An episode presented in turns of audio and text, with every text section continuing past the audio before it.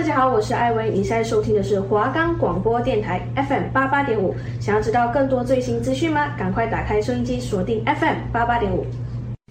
大家好，我们是电玩得来速。我们的节目主要是介绍与分享各款游戏，整理分析不同类型的电玩，推荐给大家。不论是热门、冷门，还是动作、剧情、解谜，甚至是恐怖游戏，只要可以玩，就是好游戏。还在担心找不到好玩的游戏吗？只要准时收听我们的节目，就可以找到专属于你的好游戏。电玩得来速，游戏挖龙屋。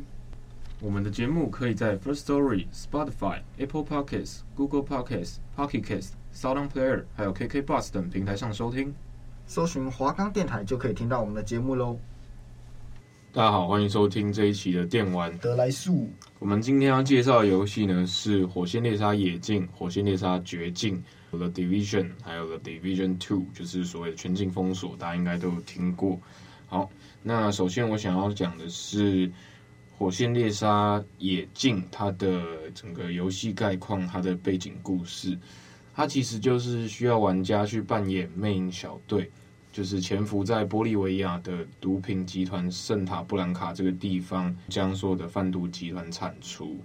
那野境它的地图特色呢，其实就是它地图观很大，然后会有很多不同的城镇地标，然后也包括可能会进入到很多的一个高山地区，就是可以说是依山傍海啊。那就是你可以用单人或者是找朋友的方式，那最多就是四个人去组成一个小队，选择自己的冒险故事。那我们听完了一些相关背景资料跟剧情之后，我们来跟观众介绍一下这个游戏该怎么玩。野境呢，它其实基本上都是以潜行为主，但是有三大原则，我们要让观众在玩的时候需要遵守一下这三大原则，就是一定要无人机。它有很多任务是在一些大型的基地，甚至是那种专业的军事基地里面的敌人是非常非常多，他们的武器都比你还要精良。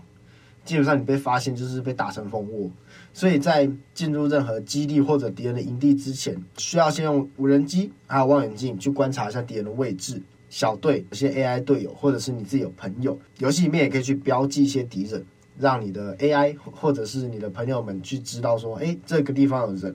他可能优先杀掉，会有一个优先顺序，像一二三四这样。再来玩这款游戏有需要非常多的耐心，因为必须要在一个地方，可能像些高处，你要去看这个敌人会怎么走，他会走到哪边。那如果你都在不清楚的状况下，直接就开枪，或者是你就直接让他杀进去，那基本上就是很快的，他们就会加速加速你自己曝光啊，加速你任务失败这样。还有一个很重要就是，这是我我自己的。玩下来，我自己的玩法了，就是因为我比较胆小一点，对，枪技不如人的，所以我基本上会杀的 AI 或者杀的一些敌人，基本上都是会，我会经过的地方会看到他的地方，呃，跟我相撞，我才会把他杀掉。对，像是主播是比较大胆一点，他就拿了一个手枪这样，我去前面，前面探一下路。那就噗噗这样。我的想法是觉得说，既然我们要潜入这个地方啊，假设是一个堡垒，那我们就应该把所有这里面的敌人都先就是清除掉之后，我们就可以在里面自由的走动啊。没错，我，就不用担心说，哎、欸，我等下走在路上会不会又遇到一个敌人，对不对？所以我，哎，凡常发生这种事情，我了。对啊，所以我自己去进攻一个堡垒、一个城镇的时候，我一定都是先全部清掉。就我觉得这样子。一个是比较有挑战性，然后再来就是也不用怕东怕西的。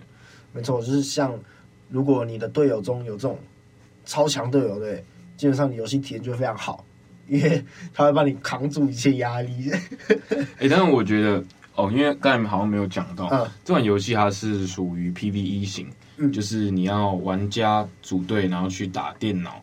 我很喜欢它的是战术运用。刚才有讲到说无人机这一块。它是飞行无人机，那它有一个距离使用的限制，但是你都可以透过技能去帮它加点，然后你会有不同的能力去增加。像是无人机的话，你可以增加它的续航力，增加你的讯号远近。对，那你可以让就是，我记得无人机到最后好像是没有讯号限制的。这个真的很远，对，就很远这样子。那无人机主要是它可以去帮你看到，假设你要去攻打一个城镇，那你就去先把所有的敌人都先看出来之后，你就会知道他们每一个人的位置。那因为跟你们玩的时候，有一段时间你们是没有上线，然后我就自己在里面探索这样。那我就是跟你，如果一个人在玩，没有跟队友的话，他会配给你 AI 队友，就是呃都是听你指挥的。反正你们一定会四个人去进行故事。其实我蛮喜欢它 AI 设计，就是你可以去标记人，叫 AI 去杀掉这一点。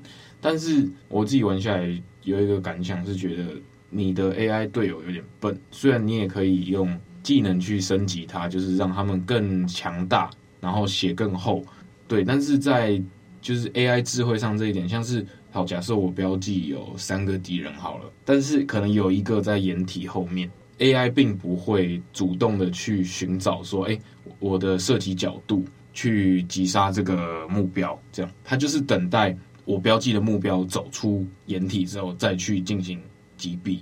他在掩体后面的话，AI 就会跟你说：“哦，他失去目标，他射不到。”这样，就是我会觉得蛮生气的，因为我自己就是一个 蛮喜欢照着战术来。我会觉得说，我都已经把人都标记好给你了，你就是应该自己去找角度啊，不然我标记干嘛？我每一个都自己杀就好了。所以，这是我觉得在 AI 智能上比较不足的一点。没错，像是你刚刚说的战术，其实真的很重要，因为那些中大型机里面会有一些设备，那些设备其实真的是会增加游戏难度。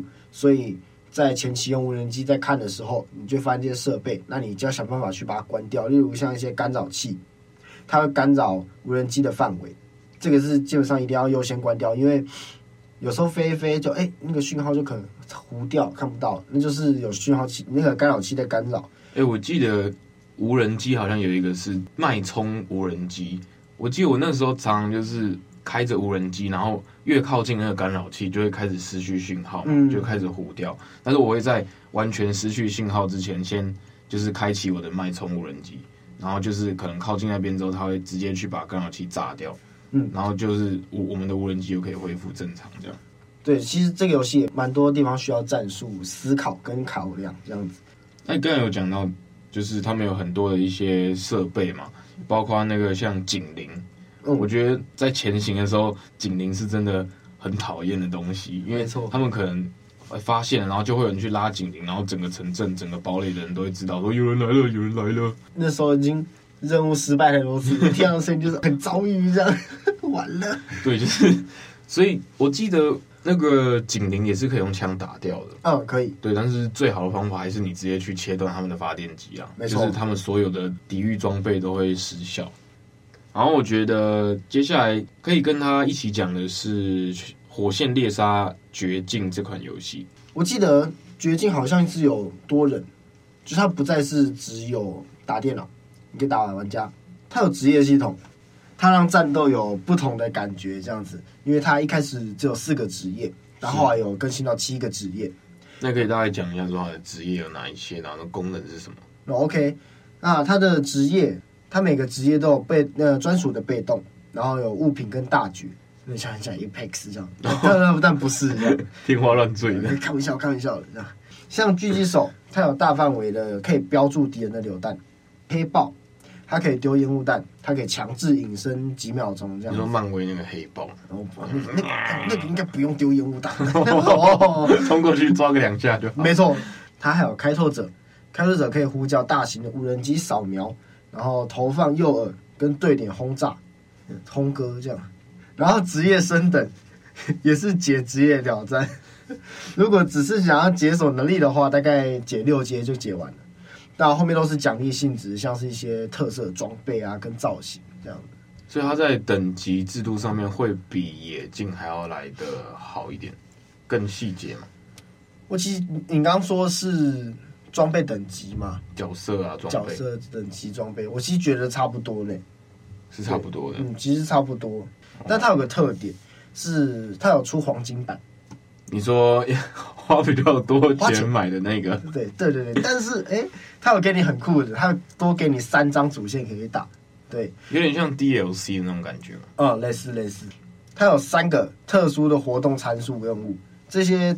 参数开了之后，都会让你的整个地图变得非常有特色，这样子。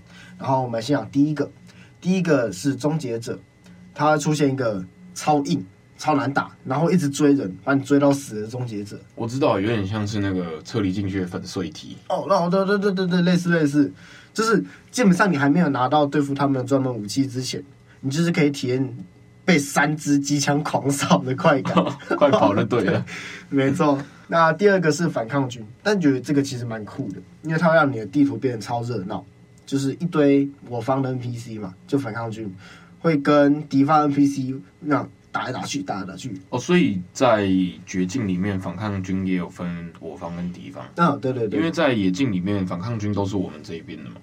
啊，应该说是我们呃绝境也是反抗军，反抗军也是我们这边的。然后敌对也是像说政府军跟一些其他的黑帮毒枭这样子哦，对，然后蛮酷的是他们会一直狂互打这样子。重点是据点，据点会被不同的阵营抢来抢去。你应该知道有些野境都有红红的一个区域，然后里面就是一些黑帮这样子，然后他们会占据黑色、红色的区域，然后就会把一些反抗军关起来。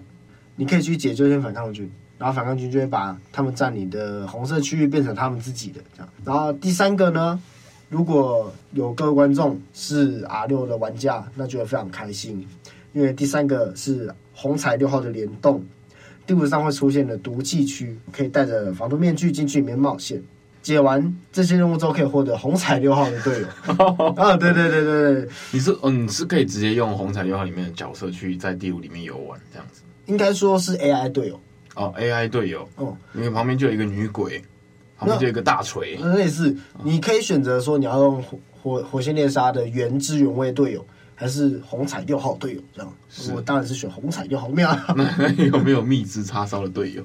那应该是等一下美食街可以去吃。好，那我们讲完了野境跟绝境，我们现在来做个总结。如果各位观众是喜欢剧情的，是钟爱剧情这样子，建议是先买野境。你可以先了解主角跟队友的羁绊，以及一些合作角色的关系，全部了解之后，再踏入了绝境的世界，会对绝境世界观会比较了解。而且野境的故事有完结，绝境没有，绝境就是做到一半，没错，半成品，没错。哎哎，成品书店，成品书店，成品书店。对，那他可能接下来会出下一个续作吧，就是有可能留一个伏笔这种感觉。对，我也是这么觉得。也有可能就是不想做了。对，反正我们就是静观其变。对，OK，野境的剧情部分也有比较多战略感，AI 队友也蛮人性化的。对，PVP 也比较好玩。游玩程度的话，基本上两者不会差太多啊。偏爱前行的野境会比较好一点，起码不会有无法暗杀的猎杀型人机这样。是，咻咻这样。而且反抗军能提供比较多的资源，然后细节呢，则是绝境比较多了。OK，例如说你要搬运一些尸体才不会被发现，然后人物的受伤啊、真实度之类的，这是细节部分。这样，但绝境比野境还要多人玩呢。我觉得除了它其实比较新出的游戏以外，它还加入一个是刷装备分数的系统。刷装备分数？对，装备分数。呃，装备分数算，呃，应该说对你游戏影响不大，但是它其实很重要，是会影响在你打掠夺战。因为掠夺战也是绝境新出的东西嘛，只有绝境有。它在你打掠夺战的时候就有差别，因为你要打掠夺战，你的装备分数可能要达两百六十，好像是你的分数要两百六才可以打掠夺战。好，那接下来跟大家介绍了《Division 全境封锁》这款游戏哦，它的故事取材主要是于这个寒冬行动，还有第五十一号总统指令这两个。那它的故事背景呢，就是在一个黑色星期五的购物节。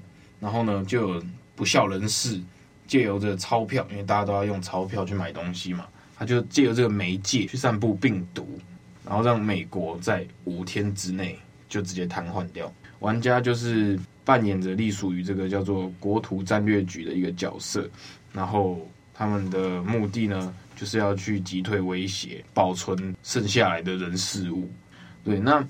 全境封锁它的玩法呢，你一开始会是在一个比较安全的主线地图，在这个地图里面，你可以跟朋友或者是你个人，然后在这里面去过剧情，然后去探索。它其实有点像是半开放式的，就是呃，它并不会强制说你一定要去过哪些，你要怎么走。但是它的这个安全性的地图，其实老实讲，并不是到非常大。如果说跟野境绝境比起来的话。那你其实主要能够有的玩法，也就是去过剧情，那可能会有一些支线或者是触发任务。它有一个安全屋的这个设定，就是你可以进到你的安全屋去避难。其实我自己在这种游戏里面，我是很享受在这种小细节里面，像是它房屋里面的设定。就我觉得，我不知道为什么，我因为可能是我觉得外面世界太恐怖，我觉得每次进到安全屋里面，我都觉得好安心哦。而且老实说，我觉得《全境封锁》它的画质真的做的很好。就是如果你电脑的效能是够的话，其实你把效能全开，特效全开，那个画质真的是好的没话说。然后再加上，呃，如果有玩《全境封锁》的玩家，其实应该都会蛮想买它的周边商品，因为真的是做的很帅。那、欸，那吃主播，我们想买什么啊？我以前就是刚玩这款游戏的时候，就蛮想买它的手表跟背包，可是就以现在年纪再回去看的话，就有点太幼稚了，对，所以就没有买。那刚才讲到说，它地图有一块是过主线剧情、支线剧情这种的安全地图，那代表着说一定会有不安全地图，对，那不安全地图就是暗区。暗区玩法，你基本上要达到一定的等级，然后你才能进去到暗区里面。那两者的差异在哪里呢？就是在你的主线剧情的地图里面，你是由个人或者是跟你的朋友组队去打 PVE 的战斗，你们是去打电脑的。但你进到暗区之后，是打玩家，是 PVP 的，所以你在里面可能会遇到那种。跟你相差几百等、几十等的怪物，然后你可能被他两枪、三枪就放倒了，然后你的装备就会付之流水这样子。好，刚才讲完暗区了嘛？嗯，对。那所以我觉得全境封锁它也有等级装备的一个设定。那我个人的建议的话，我玩下来会觉得说，你一个人去玩这款游戏真的太困难了。你真的如果想要尝试接触这种，你可以跟朋友。去，应该说，你如果对于全境封锁的故事观是非常感兴趣的话，真的很建议你找朋友一起去玩，不要自己轻易的踏入这个世界。对，这个全境封锁这个世界水很深，真的，真的是很深。因为你其实光连在打主线剧情，光是打电脑而已，你的难度基本上你，我觉得一个人是很难过的。尤其是你一个新手的姿态，你并不是说你已经几百等，你回去打剧情，你是以。就是等级限制能够慢慢打上去的一个，呃，照着顺序来的玩法的话，我基本上觉得你很难一个人去完成所有的任务，所以我强烈建议，不管是你到 Discord 或者是任何的论坛上面去找队友，不然就把你的好朋友抓过来，你直接跟他说这款游戏我送你，拜托你跟我玩。啊、对，我使用，对我觉得这样都比你一个人去玩你的游戏体验会好很多，因为我自己一个人去玩的。一个经验下来吧，我真的觉得玩不太下去，就是玩到后面你真的心很累，因为真的是打不赢。那个他们都是，我觉得全境封锁跟野境有一个蛮像的地方，就是你的枪法也不知道非常重要，因为毕竟是可能这种比较腰色吧，然后又是打电脑的一个设定游戏模式，所以我觉得你枪打得准不准不是很重要，主要是你的枪的等级。你一定要把等级练上去，然后你的血要够厚。那当然，这里面角色也有一些小，可以说是技能吗？算是一些小装备吧。就是你可以有一些防护盾牌，对，像我哦，还有医疗兵，对，那它可以算是职业携带的装备这样。那我个人的话都是携带那个行动盾牌，对，因为可能我自己在玩那。我没有人帮我医疗兵，我就觉得死了就算了。但是，对，有的时候可能在跑到一些地方没有掩体的时候，就赶快把你的小盾牌架起来，然后就可以躲在那边，觉得很安心。那样，我觉得小盾牌就是我的小安全屋啊。小盾牌会被摧毁了？会，基本上就是可能撑个三十秒这样子，不太不太安全屋。就这样啊。对，像是施主播刚刚有说到，就连施主播都玩不下去了。像我也是有玩全境封锁的人，只是我没有玩完。我是你是玩二吗？啊，一样啊，二也是一样啊。我试完了是十五分钟，我都觉得这游戏不单纯了，游戏水太深了，太深了，这不行哎、欸，好像不行哎、欸，这样好像打不下去。然后我记得，然后右上角叉叉这样。那你可以介绍一下《全境封锁二》这款游戏在玩什么吗？其实我觉得二，呃，我只玩大概十五分钟，是，但但我觉得其实感觉出来，因为我之前是有看《全封锁一》，就是我有看实况组在玩，所以我大概也是呃略知一二这样，他在干嘛这样。然后我觉得其实二的画质真的是很不错，像你说的一代其实就很真的很不错了，他二代要打开那个圣光，哇，我有买了 RTX，其实没有。你真的那个电脑性能要够，真的，不然跑不动。真的，你也可以就是冒着电脑风险去开一下全效能，就是大概开两秒，你感受一下那个圣光，然后就关掉。对，其实我觉得二代跟一代，其实二代比较优秀，我觉得就是包括在画质上面就是比较优秀。然后因为我没有玩一代，所以我其实没有办法去评论一些像可能枪感啊、战术、剧情之类的。但我觉得画质是真的明显提升，这是我。唯一喜欢的，对，因为其实说真的，像你刚刚说的，真的他一个人打太硬了。像我那时候这样全职全全封锁二，就我身边也没有在玩。那那时候也只是，好像是有试玩版，就是那时候不用钱。然后想说，哎、都没有玩过，那我玩玩看。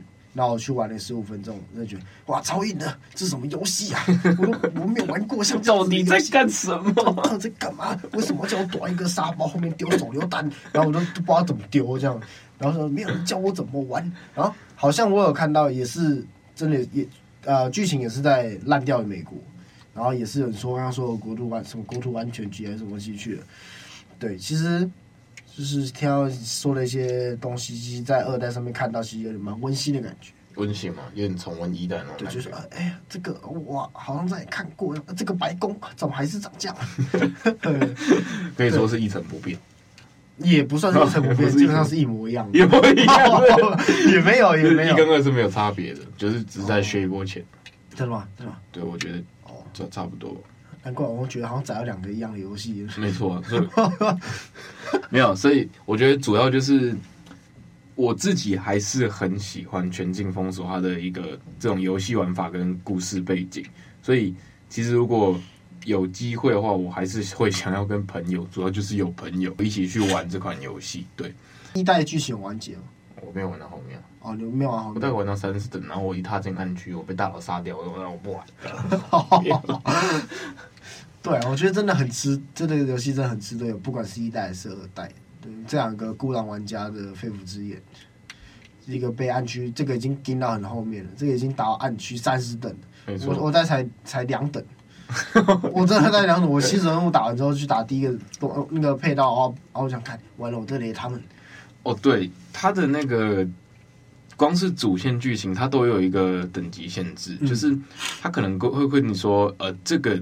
这个任务它建议的等级是九到十等，嗯，那可能我那个时候我一个人玩，我才有我才五六等，然后我就觉得很纳闷，就是、嗯、那我到底要怎么样？对，就是现在就是现在这个任务就是我要打的顺序，可是我等级不到。对，就是有时候你自己一个也是很迷茫。对，那我可能又要回去刷以前的剧情，嗯，任务，可是我一个人又很难去刷。对，所以你如果跟朋友的话，就会很快速啦，嗯、然后也可以有那种呃装备啊、技能上的搭配。对，所以其实如果真的是非常非常喜欢这个剧，像是我刚刚说的，就是非常爱这个、有兴趣，那可能真的是要去 Discord 找一下呃。有在玩的，啊，你可能陌生人玩一下也没关系，对，尽尽量还是真的要找的，不然你可以上陪玩这样。没错，搞不好玩一玩你就哎、欸，突然交到一个女朋友，这样也不错。所以也是有不同不一样不一样的观众话，也是可以交男朋友这样。对对对，搞不好就是说有一些哎、欸，你跟他在 Discord 上面认识啊，然后声音听起来哇好可爱哦，然后就哎、欸，然后到时候见面出来哇，怎么是是大叔啊？哎。欸那也是可以当好朋友。对啊，是是我觉得如果 这样也不错啦。那 没错，交到一个可以至少你什么都输了，你交到一个可以陪玩全境封锁的，那也是值得。那也是值得。对，因为现在很多人都玩全境封锁，其实应该是比较少的，因为这款游戏也蛮旧。没错，所以我们还是推荐一下观众可以去玩野境，还有个绝境这样。对，我觉得应该说以上四款来讲。我觉得你如果喜欢的是那种非常自由，然后地图很大，你觉得你想要享受那种依山傍水那那种美景的人，那我蛮建议你去玩《野境绝境》的，因为他们两个、你也可以去操控载具，就包含开车跟开直升机。然后在战术上面的运用啊，我觉得都需要动头脑。那全境封锁的话，我觉得相对于野境跟绝境的话，地图相对小，然后在等级装备上面也会有更大的要求，就是它真的蛮重你的装备武器等级。对，然后我觉得四款游戏都一定要找朋友。对，今天就算是一个多人射击游戏，然后是 PVE 的一个整合集这样子。没错，像是其实野境绝境也有 AI 队友，对，但是想说就是这样，诶，八八七八七的，对，就是有一点。AI 智慧，它当然就是不会像人的反应那么好嘛，嗯、对啊，你也不可能跟 AI 说，欸、我我现在要杀哪一个？我觉得你你应该要去找 Angle 去帮我杀，嗯，对，我觉得就是多找朋友，你如果找朋友去体验这四款游戏，感觉绝对会比你一个人好很多，非常多。没错，对，所以我们接下来为我们今天节目介绍四款游戏，找一个关键字就是。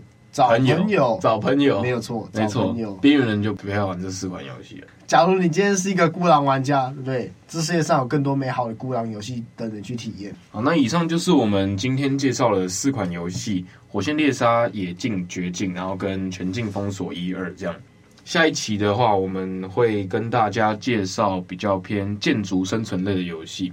那主要会有三款，就是世界排行销量第一的。Minecraft 这款游戏，还有呃 Rust，还有 The Forest，它是一款野人游戏，就是对，你要在名名义上的野人游戏，名义上对，就是你要在一个森林里面去找出自己的生存方式，然后可能会有一些奇奇怪怪的人想要把你吃掉，这样。没错。好，我们是电玩得来速，游戏挖龙。好，那我们下期再见，拜拜，拜拜。